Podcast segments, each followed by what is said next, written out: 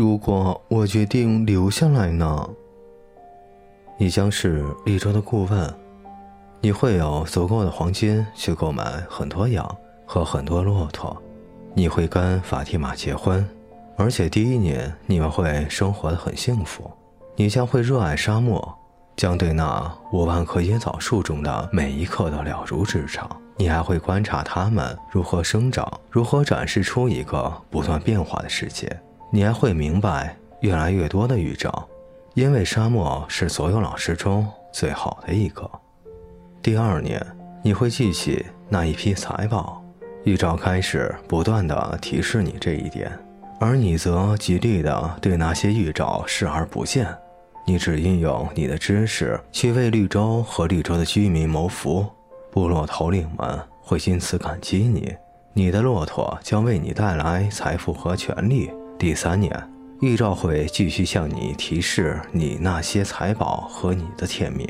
你会整夜整夜的在绿洲里踱来踱去，而法蒂玛将成为一个忧伤的女人，因为是她使你中断了前去的道路。但是你还会爱她，她也爱你。你会回想起她从未要你留下，因为一个沙漠中的女人知道她应该等待她的男人，所以你不会怪罪于他。但是你会有许多个夜晚在沙漠里和椰枣树间徘徊，思考着也许当初应该继续前行，并更加相信自己对法蒂玛的爱。因为促使你留在绿洲的原因，是你害怕自己再也回不来。到这时，预兆将告诉你，你的财宝将永远被埋在地下。第四年，预兆将会放弃你，因为你不理会他们。部落头领们将会明白这点，而你的顾问一职将会被解除。到那时，你将成为富商，拥有许多骆驼和货物。但是你的余生都将在沙漠和椰枣树之间游荡。你明白自己没有完成天命，到那时候再想去做，已经为时已晚。你将永远不明白，爱情从来不会阻止一个男人去追寻天命。如果阻止，定因为那不是真正的爱情，不是用宇宙语言表达的爱情。炼金术士将地上的圆圈抹掉。那条蛇便飞快地爬走，消失在乱石之中。圣地亚哥想起了那个一直向往去麦加朝圣的水晶店老板和寻找炼金术士的英国人。男孩想起了法蒂玛，他相信沙漠。于是有一天，沙漠给他带来了他心目中的爱人。他们跨上马背，这一次，男孩走在炼金术士后面。风儿带来了绿洲的喧闹声，他想辨别出法蒂玛的声音。那天发生了战斗，所以他没有到井边去。这天晚上，他们看着圆圈中的毒蛇时，那位肩头顶着猎鹰的神秘骑士谈到了爱情、财宝、沙漠、沙漠的女神和她的甜蜜。我跟你走，男孩说完，内心立即平静了下来。炼金术士只说了一句话：“明天太阳出来之前，我们就动身。”圣地亚哥一夜未眠，再过两个小时就天亮了。他叫醒睡在他帐篷里的一个阿拉伯小男孩，请他带路去法蒂玛住的地方。他们一起走出帐篷，来到法蒂玛的帐篷前。作为回报，他给了小男孩能买一只羊的钱。然后他请小男孩叫醒法蒂玛，并告诉他他正在等他。小男孩照他的话做了，并为此得到了能再买一只羊的钱。现在让我和法蒂玛单独待一会儿。圣地亚哥在等待法蒂玛的时候，对阿拉伯小男孩说：“小男孩便回自己的帐篷睡觉去了。他为帮助了绿洲顾问而感到自豪。”也为得到买羊的钱而高兴。法蒂玛出现在帐篷的门口，两个人走进了椰枣树林。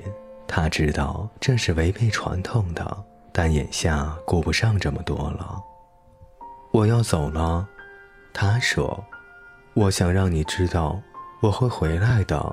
我爱你，因为别说了。”法蒂玛打断了他：“因为相爱，所以相爱。爱是不需要任何理由的。”但是男孩继续说：“我爱你，是因为我做过一个梦，遇到过一位王，卖过水晶，穿越过沙漠，遇到部落之间发生战争。我还在一口井旁打听过一位炼金术士。我爱你，是因为整个宇宙都合力来助我来到你的身边。两个人拥抱在一起，这是他们第一次有身体的接触。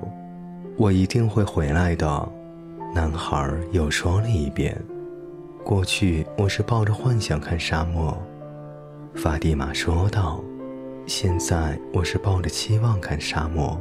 我父亲曾经离开过，但是有一天他又回到了母亲的身边，而且以后从未离开。”他们没有再多说什么。两个人在椰枣林里又走了一会儿。然后，男孩把法蒂玛送回到帐篷的门口。我会像你父亲回到你母亲身边那样回来，男孩说。他发现法蒂玛的眼里充满了泪水。你哭了，我是沙漠中的女人，他说，将脸扭到了一边。但我毕竟是个女人。法蒂玛走进了帐篷。不一会儿，太阳便露出了笑脸。白天到来时，他将走出沙漠，去做多年来他一直做的事。然而，一切都已经改变。男孩已经不在绿洲了，绿洲也不再有以前具有的意义，不再是拥有五万棵野枣树和三百眼水井，令长途跋涉到达这里的朝圣者们兴高采烈的地方。从这一天起。在法蒂玛的眼中，绿洲已经成为一块不毛之地。从这一天起，沙漠变得更加重要。他将一直观望着它，努力弄清男孩在寻宝的路上追寻的是哪颗星星。他将委托风儿捎去他的亲吻，期待着风吹拂男孩的面庞，并告诉男孩他还活着，正等待着他归来。就像任何一个正等待着用失去寻找梦想和财宝的男人的女子一样，从这一天开始，沙漠只意味着男孩归来的希望。